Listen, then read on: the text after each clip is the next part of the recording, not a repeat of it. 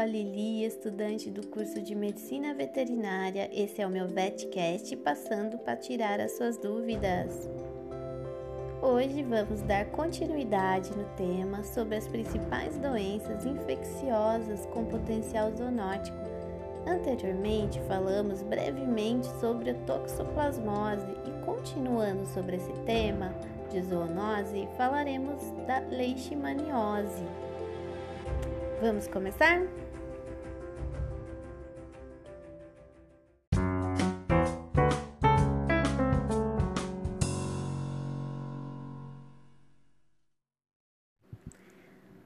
Sabe o que é leishmaniose? É uma doença infecto-parasitária que acomete o homem, causada por várias espécies de protozoários do gênero Leishmania. O gênero Leishmania compreende protozoários parasitas com um ciclo de vida heteroxênico, vivendo alternadamente em hospedeiros vertebrados e insetos vetores, estes últimos sendo responsáveis pela transmissão dos parasitas de um mamífero a outro. De acordo com a espécie, podem produzir manifestações cutâneas, mucocutânea, cutânea difusa, e viscerais. O protozoário ele é digene, digenético, que passa por no mínimo dois hospedeiros e se apresenta sob duas formas. Uma flagelada, que quer dizer filamentos finos que auxiliam no movimento do protozoário, este denominado na forma promastigota, que é encontrado no tubo digestivo do inseto vetor e a outra forma é a aflagelada, que não possui esses filamentos, que é denominado amastigota. Ele é intracelular obrigatório, sendo encontrado nas células do sistema fagocitário dos hospedeiros vertebrados, ou seja, é encontrado em células que desempenham funções de defesa do organismo do hospedeiro. Quer dizer que essa forma amastigota do protozoário só consegue se reproduzir e realizar as atividades de seu metabolismo quando dentro de células de outro organismo. E como se dá a transmissão? Bom, o modo de transmissão habitual do protozoário é através da picada de insetos vetores pertencente às várias espécies de flebotomíneos, como conhecido aqui nas Américas como mosquito palha. Eles sugam junto com sangue as formas amastigotas que estão presentes no animal infectado por elas, e eles vão se alojar em partes do seu intestino, levando-as a transformar em pró-mastigotas.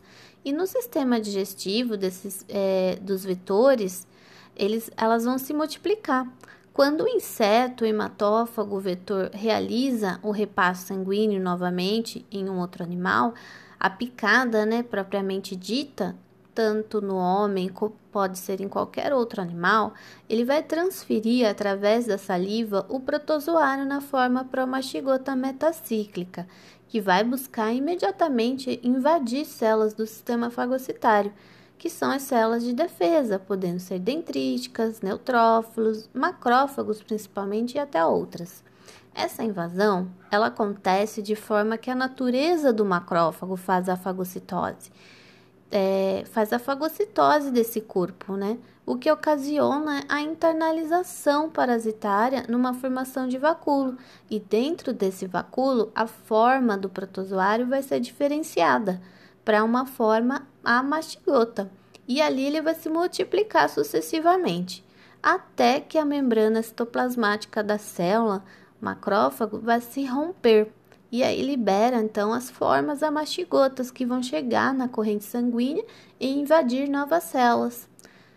Bom, as leishmaniose, elas fazem parte de dois grandes grupos, o primeiro grupo vai causar a leishmaniose tegumentar americana, que é uma doença que, é, que não é contagiosa, mas ela é de evolução crônica, que vai acometer estruturas da pele, cartilaginosas, da nasofaringe, de forma localizada ou podendo ser difusa. E o segundo grupo, este de maior interesse, caracteriza-se pela gravidade e a fatalidade dos casos, como a Quem causa esta? A leishmaniose visceral, né? Ou popularmente chamada de calazar. Ela vai apresentar incidência importante e alta letalidade, principalmente em indivíduos não tratados, crianças desnutridas e pessoas afetadas por HIV.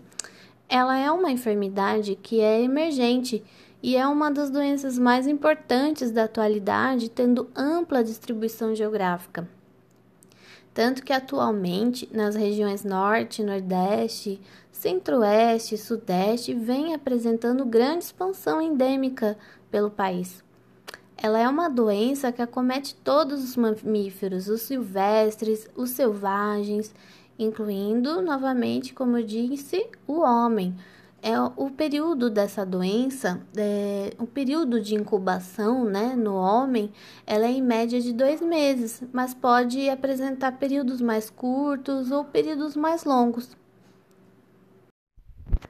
As transformações no ambiente ali provocada pelo intenso processo migratório, por pressão econômica ou social, ou papelização com consequentes distorções, tanto na dispersão de renda e processo de urbanização crescente, esse também esvaziamento rural e as condições climáticas, né, como a seca periódica, a, acabam agindo como coadjuvantes na expansão das áreas endêmicas dessa zoonose e também no aparecimento de novos focos. E este fenômeno ele acaba levando a uma redução do espaço ecológico do vetor e aí facilita a ocorrência de epidemias. No homem infectado, os sintomas comumente observados são febres prolongadas, que podem se apresentar irregulares, emagrecimento, anemia, o aumento do volume abdominal, principalmente nas crianças, a diarreia, vômitos, tosse. Os pacientes que não são tratados, eles podem evoluir para o óbito, já a sintomatologia nos pets, mais especificamente nos cães, pode variar muito entre as espécies, mas os sinais clínicos costumam ser lentos e inicialmente insidiosos. A leishmaniose visceral canina, por exemplo, é uma doença sistêmica e ela é severa, cujas manifestações clínicas estão intrinsecamente dependentes do tipo de resposta imunológica expressada pelo animal infectado. E o cão, ele pode apresentar desde sintomas não aparentes como até estágios severos. O animal ele pode apresentar nódulos em regiões afetadas, lesões faciais denominadas piodermite periorbital, lesões cutâneas, descamação, eczema, no espelho nasal e nas orelhas, pequenas úlceras rasas localizadas mais frequentemente a nível também das orelhas, no focinho, na cauda e articulações. É, nas fases mais adiantadas dessa doença, observam-se com grande frequência também a onicogrifose, que é aquele crescimento anormal das unhas, também podendo apresentar esplenomegalia e linfodenopatia. Dependendo da imunocompetência do hospedeiro e a capacidade da resposta imunológica do animal, os sinais clínicos tornam-se mais evidentes dentro de um período que varia de alguns meses até vários anos. A doença, ela tem tratamento para o homem e felizmente nosso país tem avançado em pesquisas na saúde animal tendo atualmente um fármaco muito eficiente no combate à leishmaniose visceral. Como podemos nos prevenir dessa doença, né? Evitar o acúmulo de lixo, escombros, é, porque esses ambientes ele propiciam, né, o aumento populacional de mosquitos. O solo úmido também, que é principalmente tem em área rural, é o local ideal para desova larvas e pupas. Por isso, quando você estiver presente nesses locais, utilize repelentes, pois é muito difícil controlar os vetores nessas regiões. Vacinar também o seu pet contra a leishmaniose visceral canina com três aplicações, respeitando os intervalos que são de 21 dias entre elas. Depois, você pode revacinar anualmente para proporcionar uma resposta imune eficiente. Você pode fazer uso de coleiras específicas com ação é, de repelente aos insetos. E para finalizar, eu quero salientar que o seu pet que está infectado pela leishmaniose não irá transmitir a doença a você. Lembrando que a transmissão ela só pode ocorrer com a presença do mosquito, vetor, que está contaminado, quando ele realiza a hematofagia, mais propriamente dita como uma picada na sua pele. Iremos continuar nosso assunto sobre as principais doenças infecciosas de potencial zoonótico no próximo episódio. Falaremos então sobre a raiva. Por hoje é isso, pessoal. Espero que tenha ajudado a esclarecer algumas dúvidas e muito obrigado por ouvir o VetCast.